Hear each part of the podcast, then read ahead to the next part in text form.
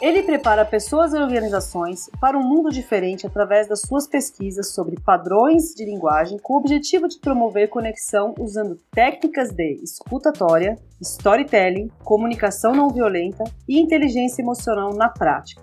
Eu conheci por acaso em um evento que caí de paraquedas através de uma anfitriã, também conheci por acaso, de uma reserva inusitada que fiz no Airbnb, na verdade, já posso afirmar que acredito realmente que a vida não é vivida de acasos, e a questão do paraquedas acho que são escolhas que fazemos na vida mesmo. Foi um evento da ONG Pachamama, uma entidade que tem como objetivo plasmar sonhos de viver bem. Meu objetivo nesse evento era me dar de presente de aniversário uma experiência inusitada, de estar com pessoas totalmente desconhecidas com o mesmo objetivo de abraçar árvores. Inclusive, esse evento aconteceu no seu inusitado espaço chamado La Figueira, uma reserva de preservação ambiental a 100 quilômetros da capital paulista, onde ele promove os seminários e cursos de escutatória, unindo o contato com a natureza. E foi através de todo esse emaranhado de conexões que descobri através da sua inusitada palestra sobre escutatória que escutar é aprender a negociar e vice-versa. Com esta técnica, você não só aprende a vender mais e melhor, mas melhora seu relacionamento com seus entes queridos também.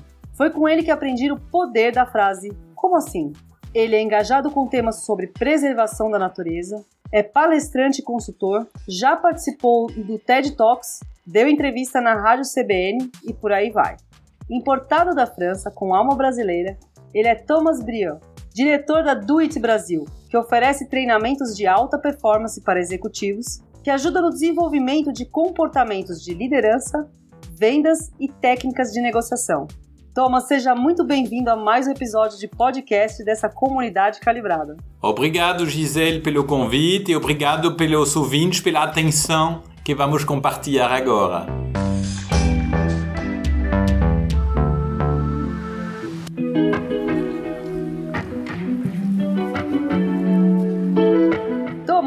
E aí? Você também caiu de paraquedas, né? Eu falei pra você que eu caí de paraquedas num, num evento do seu espaço lá, né? E você? Como é que você caiu de paraquedas no Brasil, né? Por que, que você escolheu o Brasil como seu lar? Fala um pouquinho aí da sua história, de como você chegou aqui até os dias de hoje. Então foi um grande planejamento, Gisele, porque as pessoas não acreditam, mas eu nasci no Brasil. Eu escolhi os meus pais quando estavam no Brasil para ter o passaporte brasileiro. Os meus pais são franceses, eu fui criado na França, eu esqueci o português e quando eu fiz 22 anos, teve uma oportunidade de expatriação e eh, me falaram, oh, agora, já, já, que você é brasileiro, você vai ir no Brasil. E, e assim que eu voltei, eu voltei no Brasil e eu estava todo orgulhoso porque já estava com o passaporte brasileiro, embora toda a minha criação e a minha educação era francesa. É, mas quanto, quantos anos você tinha? Você, tava no, você veio expatriado do, de uma empresa que você trabalhava lá na França? Sim, na verdade esta empresa é uma empresa de tecnologia e eu comecei na França, depois eu fui no Portugal e do Portugal eu cheguei no Brasil no ano 2001, bem na virada do, do século. Eu tinha ah. 26 anos. Quando você chegou, você, você não falava nada de português? Então, quando eu cheguei no Portugal, eu não falava nada de português. Então, primeiro eu aprendi o português de Portugal e depois eu, eh, eu me, me tropicalizei ao Brasil. Mas ainda o meu sotaque continua francês e continuará daqui para frente. E aí, conte um pouco para nós, né, para a audiência, é, sobre a sua trajetória profissional da França para Portugal e depois no Brasil. Começou com TI? Com meio ambiente, com sustentabilidade, com desenvolvimento social. Eu até fui trabalhar numa ONG na África e deu tudo errado porque eu me dei conta que ser branco e querer mudar uma coisa na casa de outros não funciona. Então, quando eu voltei para a França, eu tive que aceitar o primeiro emprego que me permitia evitar de fazer o serviço militar e aí foi esta empresa de tecnologia que falou, ó, oh, você vai ser vendedor, você vai vestir terno e gravata, vamos te treinar, fizeram uma lavagem cerebral e eu fui montar uma startup em Lisboa, num país que não conhecia nem o idioma nem a cultura, para vender tecnologia que também não conhecia, porque eu sou socioeconomista com especialização em agronomia e microalgas, que não tinha nada a ver com o que eles vendem, que eram telecomunicações, eh, automotivo, informática. Agora, para mim foi uma escola maravilhosa, porque eu tive a oportunidade de fazer milhares de reuniões. E em todas essas reuniões eu usei o meu corpo como um laboratório para perceber o que faz que as pessoas se aproximam ou se afastam. E de tanto escutar e conduzir estas reuniões, eu comecei a identificar padrões de linguagem, padrões de comunicação. E eu percebi que a intenção não é suficiente. E muitas vezes achamos que ah, eu tenho uma boa intenção, tenho uma intenção empática, colaborativa, então a reunião vai, vai ser uma boa reunião. Não é suficiente. Ainda preciso usar os padrões de linguagem, as posturas adequadas. E esse que para mim foi uma grande escola. Estes 10 a 15 anos que eu passei como executivo, para montar este repertório que hoje eu utilizo nos meus cursos. Então, a minha vida profissional foi 15 anos como executivo, primeiro nesta empresa de tecnologia, depois eu fui trabalhar com agronegócio, eu até cheguei a ter um supermercado, e eh, depois eu me dediquei eh, a este espaço que se chama La Figueira, em Piracaia, no interior paulista, que é um espaço que acolhe grupos por exemplo, eventos corporativos para grupos pequenos.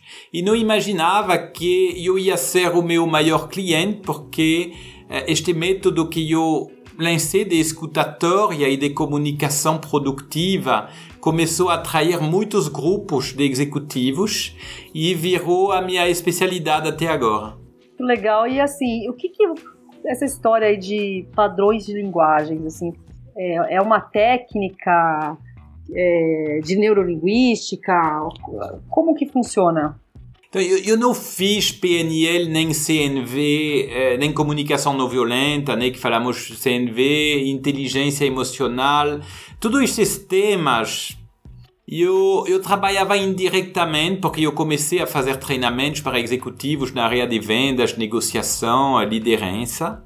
Agora eu percebi que tinha um ponto em comum que todo mundo falava, e que sem ele o resto das coisas não acontecia. E este ponto é a escuta, a escutatória, que é a palavra que eu roubei, não roubei, eu decor é, do Rubem Alves. E de tanto escutar, eu percebi estes padrões de linguagem que eu estava comentando para você, e eu comecei a identificar que nós temos três tendências naturais, encorada em nós, que elas são ancestrais, tem a ver com os nossos três reflexos defensivos, que são atacar, fugir e congelar.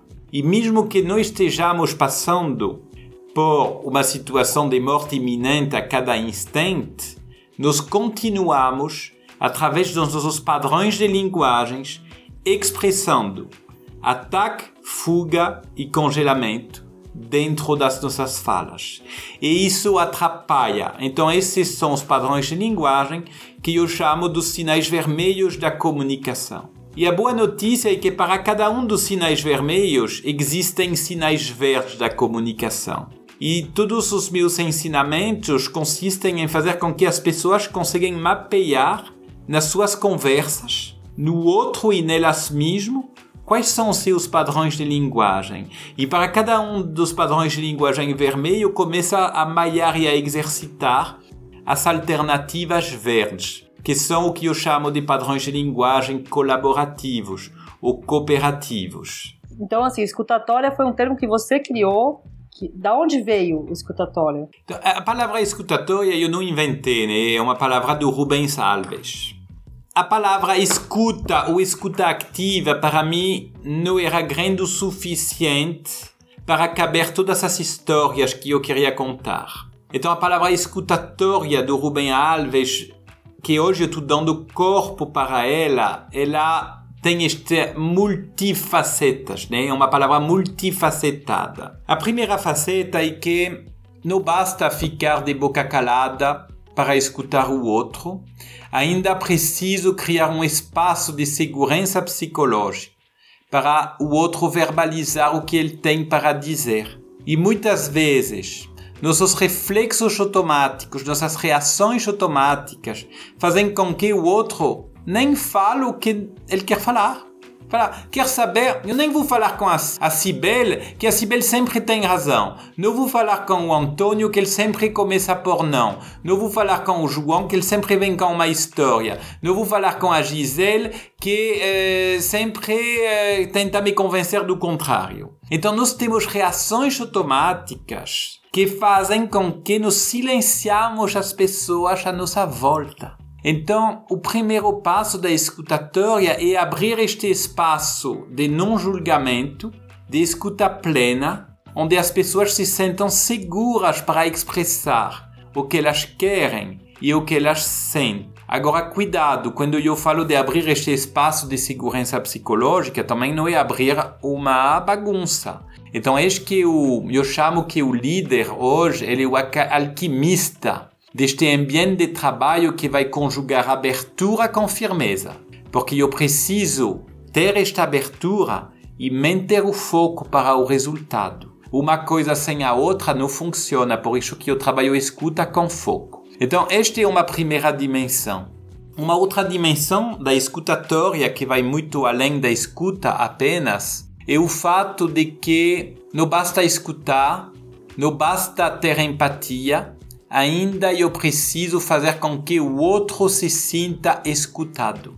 E aí nós entramos no mundo das provas de escuta, que também, por acaso, são provas de empatia. E eu trabalho provas de empatia e provas de escuta, que sejam verbais ou não verbais, que vão diminuir este abismo que existe entre as pessoas. Porque entre aquilo que eu estou pensando, aquilo que eu quero dizer, aquilo que efetivamente eu digo para você, aquilo que você ouve, aquilo que você interpreta e aquilo que você lembra, existe um abismo. E este abismo cria uma carência, cria uma insegurança nas relações humanas.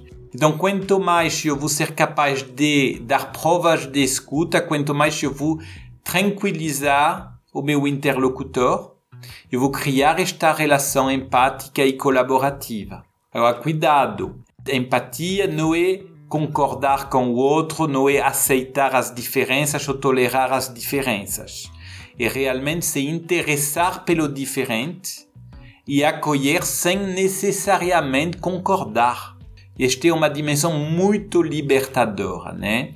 Como acolher sem necessariamente concordar, como assumir sem se culpar. E isso conseguimos com esta conjugação de padrões de linguagens, de provas de escuta, de, de, de espaço de segurança psicológica. Então, esta seria uma segunda dimensão. E a terceira é, puxa, mas não basta escutar, eu preciso reaprender a falar para ser escutado. E uma vez que você viajou no universo das neurociências, da psicologia comportamental, que eu faço através de interação e de dinâmicas dos treinamentos que você conhece, e nada teórico e tudo muito lúdico e divertido, nós percebemos, meu Deus, eu achava que era um bom ouvinte e eu não escuto. E uma vez que eu percebo isso, eu percebo que o problema não é meu. E que o ser humano é naturalmente limitado na hora de escutar um ao outro nós temos um software e um hardware que estão completamente desfasados. Então eu, não adianta eu falar muito que o outro não vai lembrar. Eu precisar usar recursos, recursos de storytelling, recursos desses padrões de linguagem que tem tudo a ver, que eu acabei de citar para você, para reaprender a falar, a captar a atenção do meu interlocutor. Então, essas são algumas facetas que para mim cabem nestas palavras escutatórias. Thomas, eu vou falar da minha experiência com a escutatória, quando eu né, também nunca tinha ouvido falar até conhecer você, né? É, apesar de eu ter assistido uma palestra num evento de, né, sobre meio ambiente, sustentabilidade e tal, eu fiquei extremamente impressionada com a tua palestra de uma hora. Depois que eu ouvi, eu falei assim, nossa, a indústria, por exemplo, eu venho do mercado farmacêutico, né? Trabalhei 20 anos nesse mercado, principalmente em áreas de, de marketing vendas, e acho que em outros mercados também isso acontece, né? Nas áreas de vendas, de uma forma geral, é, a gente recebe muito treinamento para a gente, por exemplo, de argumentação, é, rebater objeção. Então, todo vendedor ele é treinado para passar a informação que ele precisa passar pro, pro seu interlocutor, né, pro seu, né, pra sua audiência, seja um médico, um prescritor ou, um, ou qualquer comprador da sua, do seu produto ou da sua ideia. E a partir do momento que ele apresenta, ele já, já é preparado, é treinado para para possíveis perguntas, né? Que, e, ou argumentações. Então, geralmente as, as perguntas ou as argumentações, é, o, o, treino muito é em cima da objeção, né? Daquilo que eu, o que, que eu vou ter que rebater de pergunta que vai vir, né? Então, a gente está sempre sendo treinado a falar o tempo todo, falar, falar, falar. E durante todos esses anos, né, a gente faz treinamento de técnicas de apresentação, né, como falar em público, enfim.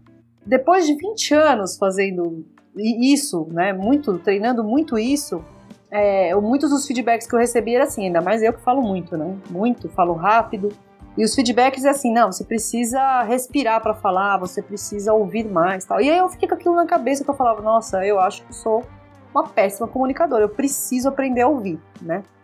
Então, quando eu saio do, do, desse universo corporativo e vou para o universo da consultoria, do coach, principalmente do coach, que é você tem treinamento para justamente ouvir, né? Aliás, eu fui estudar técnicas de coach justamente para me desenvolver nesse, nessa área, fui estudar técnicas de, de escuta empática justamente para falar, bom, eu tenho que fechar o zíper da boca e só ouvir, né? Então eu tinha essa, essa, essa meta.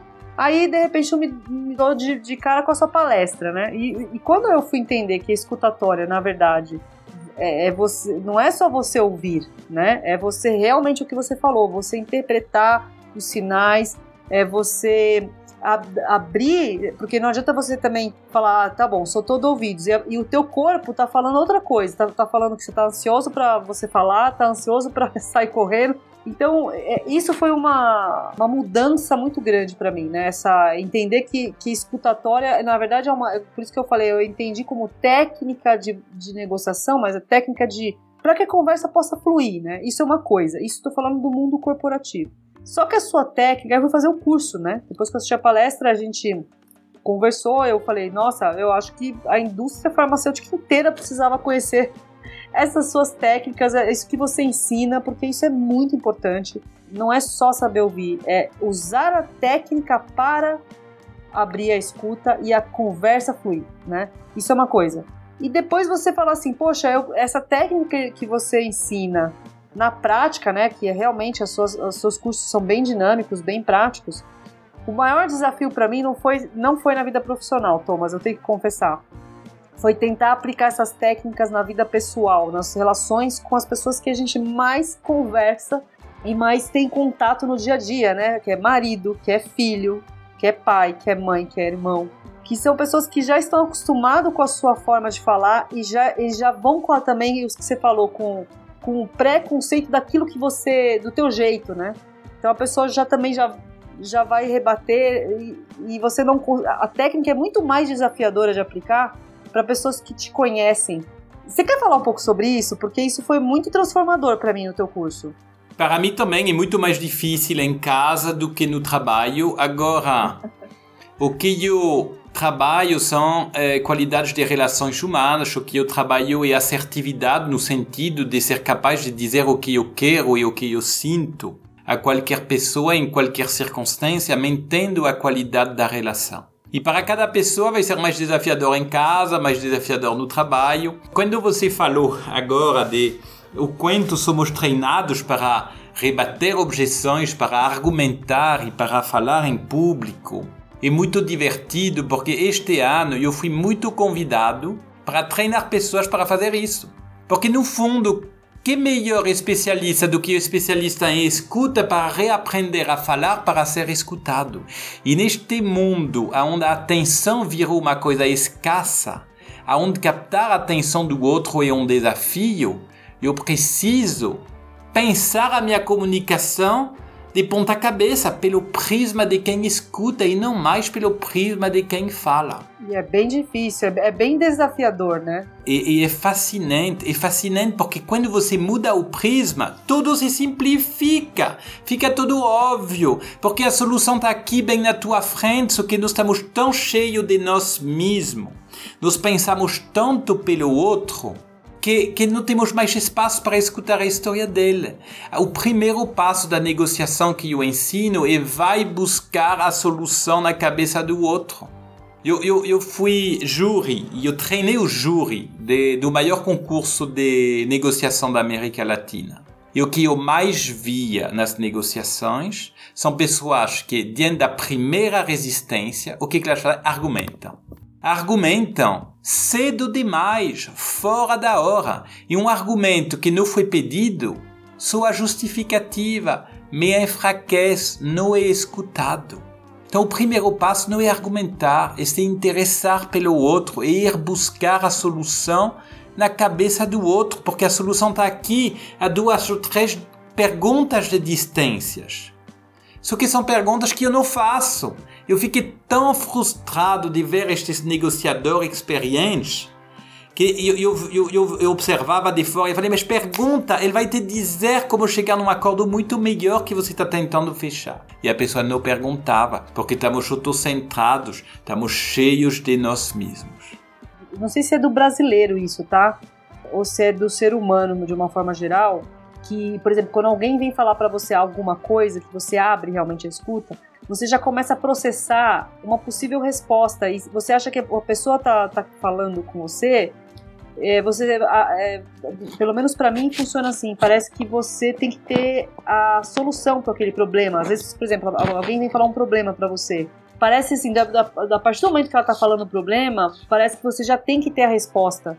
E às vezes não, às vezes ela só quer falar mesmo, ela não quer a resposta, ela não quer a solução pro negócio, né? Você percebe que é, é isso que acontece. Então, assim, por exemplo, é, é o que você falou da, da argumentação. Quando a pessoa fala, você contra-argumenta, você já quer falar o teu ponto de vista. É isso que você falou, estar cheio de nós mesmos.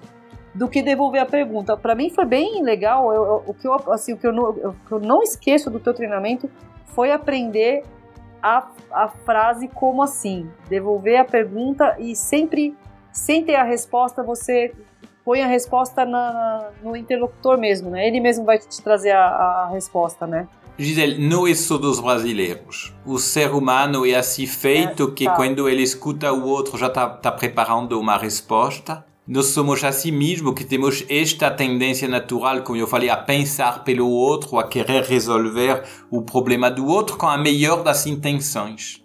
Só que não funciona não funciona e nos, nos desgastamos nossos relacionamentos fazendo um monte de coisas que são programadas de forma natural pela nossa eh, milhões e milhões de anos de sobrevivência, mas que não são mais adequados a esta sociedade hipercomunicada e acelerada.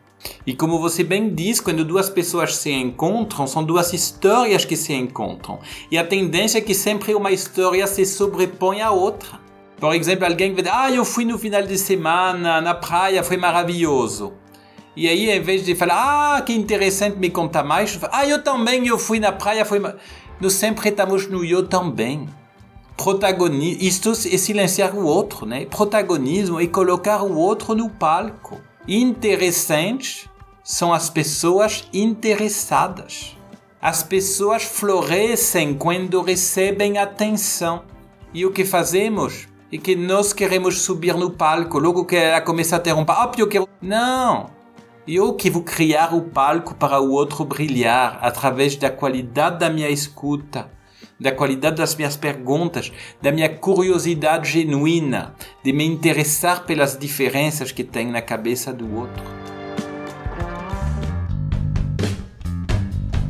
Nesse cenário que a gente viveu aí nesse último ano e meio, praticamente quase dois anos, a gente teve que não só escutar nós mesmos, né, nos voltando para dentro, porque a gente teve que ficar em isolamento, mas a gente teve que ficar em isolamento com pessoas queridas, entes queridos, que não estavam acostumados a conviver tanto tempo, por tantas horas por dia, né? E de repente as relações começaram a. Eu acho que teve muito isso, né?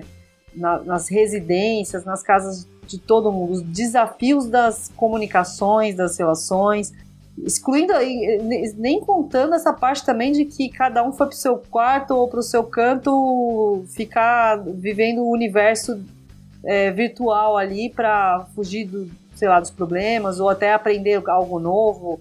ou saber, né, se informar, que dica que você pode dar aí para, né, depois de todo esse cenário que deve ter muitas relações acho que praticamente 99% das pessoas que eu converso, não teve uma pessoa que falou que não teve relações sendo abaladas, seja com família, com grupo do WhatsApp de família, seja com o filho, com o marido. Quais são as dicas que você pode dar em relação a isso, esse tipo de, vamos dizer assim, comunicação? Primeiro, você, eh, Gisele, acabou de falar o quanto esta, estas circunstâncias que temos passado têm nos convidado a nos escutar mais a nós mesmos. E, e eu quero lembrar que escutar o outro é começar escutando a mim mesmo. Porque escutar ao outro é dizer para ele o que as palavras dele fizeram em mim. Esta é a definição da prova de escuta. Eu, eu repito, escutar o outro é dizer para ele o que as palavras dele fizeram em mim. E para eu saber o que as palavras dele fizeram em mim, eu preciso escutar é, a minha reação, o que eu sinto, o que eu quero, quais são as minhas emoções e as minhas intenções é, nesta interação. É, então, esta é uma primeira dica, né? escutar a si mesmo. E para fazer isso, a segunda dica seria provavelmente o conceito de desaceleração. Na teoria da comunicação produtiva, a desaceleração está no centro. Quanto mais desacelerado e apreciativa vai ser a minha conversa, o meu raciocínio, né? eles falam de, de desacelerar o raciocínio, quanto mais rápido eu chego no objetivo e no melhor resultado daquela conversa, daquela negociação. Então é a história do levre e da tartaruga, né, do, do Jean de La Fontaine, né, que é aquela fábula francesa. E eu preciso desacelerar a minha fala, o meu raciocínio. Como? Inspirando. Inspirando antes de responder. Então você pediu mais uma dica. Inspira. Você quer ser uma pessoa inspiradora? Você quer dar uma resposta inspirada? Então inspira antes de responder. E cada vez que eu vou inspirar antes de responder, eu vou dar um tempo, um espaço entre a resposta, a fala do outro e a minha reação. Isso me leva a esta frase maravilhosa do Viktor Frankl, que fala o seguinte: entre o estímulo e a reação e a resposta, ou seja, entre a fala do outro e a resposta, existe um espaço. Neste espaço reside a minha liberdade, o meu potencial de crescimento. Então, sem saber, o Viktor Frankl, que este psicólogo que escreveu coisas maravilhosas durante a Segunda Guerra Mundial, ele definiu o conceito de inteligência emocional.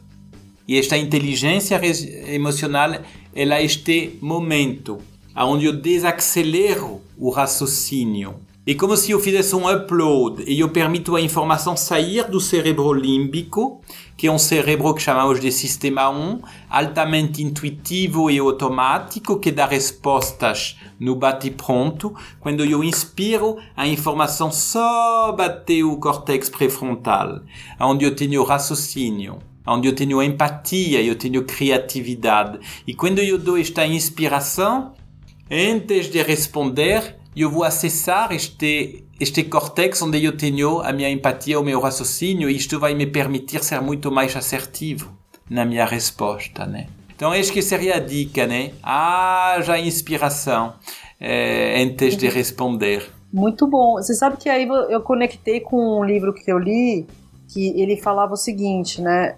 Poder do Subconsciente, esse é o nome do livro.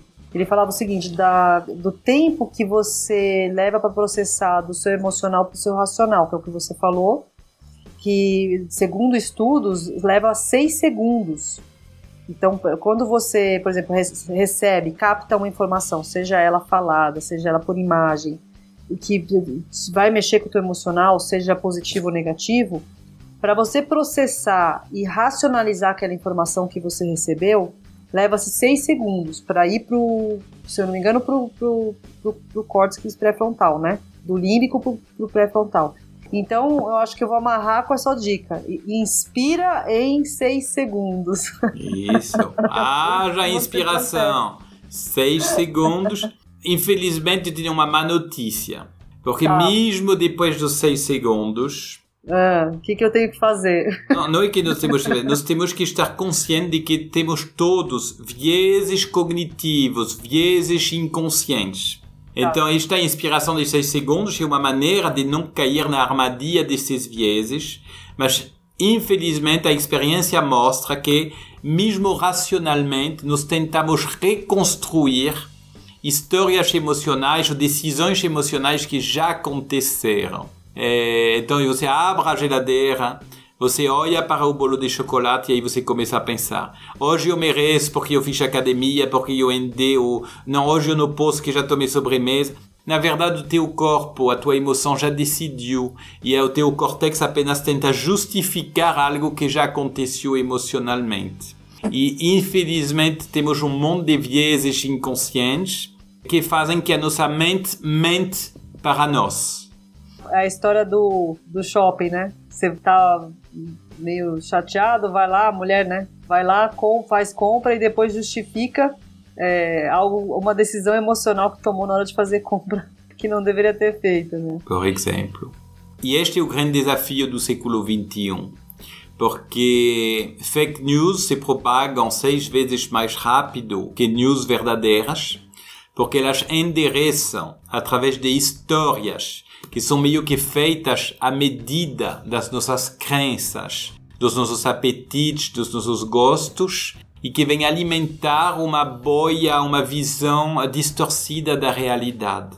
Então, o grande desafio deste século XXI é ser capaz de escutar com este espírito crítico, com esta desaceleração, para não ficar com esta sensação. Não é uma sensação, porque quando você está sendo manipulado, você não se dá conta que está sendo manipulado. Agora, o tempo todo, nós estamos eh, vivendo narrativas que não são as nossas, que outros criaram à medida dos rastros que deixamos na internet. E hoje os sistemas sabem muito bem dizer se você prefere vinho, cerveja, moto ou carro, campo ou praia, homem ou mulher.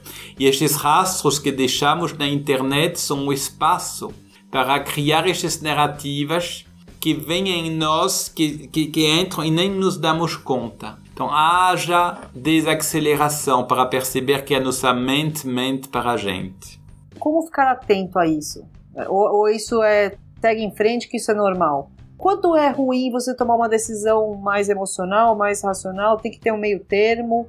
Ou, ou que tipos de cuidado que a gente tem que ter quando a mente mente para nós? O emocional e o sistema 1, de acordo com Daniel Kahneman, que é o prêmio Nobel, que escreveu este livro Rápido e Devagar, duas formas de pensar, não, em 80% dos casos, o nosso intuitivo, ele vai acertar. Agora, em 20% dos casos, ele vai nos, nos abrir uma armadilha, uma cilada, né? A tal ponto que os pesquisadores demonstram que hoje a inteligência não é mais ter a resposta para as perguntas. Porque o QI estava calculado sobre a nossa capacidade a responder a uma certa quantidade de perguntas em uma, um determinado tempo. E hoje estes mesmos cientistas percebem que inteligência é ter o discernimento, é ter a decisão de saber quando eu saio do sistema 1, que é automático, e eu vou no sistema 2, que é o sistema eh, onde eu tenho o raciocínio, que é um sistema que o, o, mente não gosta de ir porque ela gasta muito mais energia, né? É, a nossa mente é preguiçosa, ela prefere ficar no automático. Agora, acho que a nossa inteligência agora é sair do sistema 1 e ir no sistema 2, onde eu tenho o espírito crítico, aonde eu eh, desconfio de mim mesmo, que hoje virou uma coisa de, de sobrevivência, né? Nossa, Thomas, muito, muito legal, muito esclarecedor, eu acho. Bom, eu saí do seu curso com a sensação de que eu preciso fazer ele pelo menos mais umas 10 vezes para internalizar uma, uma conversa com, por exemplo, mais difícil com o meu filho ou com o meu marido. Mas, assim, só da gente ter, ter essa percepção, porque uma coisa é você nem ter consciência disso, né? Não, não ter consciência nem de que existe isso. Então é você seguir falando da forma que você é, culturalmente aprende, no ambiente que você cresceu, é assim que todo mundo fala, todo mundo fala alto, todo mundo fala por cima. E outra coisa é você trazer para a consciência de que isso não está funcionando e de que existem técnicas que po possam te ajudar a, a né, ter uma fluidez tanto na vida profissional quanto na vida pessoal e, e realmente quando eu tentei né, assim as poucas técnicas que eu tentei colocar em prática eu aprendi que eu consegui colocar em prática não tentei mas que eu consegui porque eu tentei quase todas mas nem todas eu obtive sucesso realmente a, a diferença com a, a, comunicação acontece, né? É, é, nítido, é assim, absurdamente nítido. Vamos falar um pouquinho do La Figueira antes de finalizar, porque eu adorei aquele espaço, eu achei muito legal. É, lá que você faz os cursos, de, que acontecem os cursos, porque os cursos são presenciais ou ele também por conta aí da, do isolamento social está acontecendo online? Hoje os cursos são, são remotos. Tem, eh, para o B2B tem o remoto ao vivo e para o B2C tem um remoto gravado, com alguns encontros gravados também. Eh, as pessoas me encontram eh, no comunicaçãoproductiva.com.br e para o curso especificamente no uh, brieux.com.br. Então, B-R-I-E-U, que é bola, Romeo, Índia, Eco, Uniforme.com.br. E a boa notícia, Gisele, é que eu vou dar um, um cupom de desconto para os seus ouvintes de 40%. Então, quem está escutando este podcast, você vai poder pôr lá, no, não sei se dá para pôr na, na descrição, vai poder tá. usar o cupom é, especial 40. Depois você escreve para ter o, o desconto de 40% no curso online. Que já é, ah, é este, este curso online já você vai mergulhar na comunicação pelo prisma da escuta.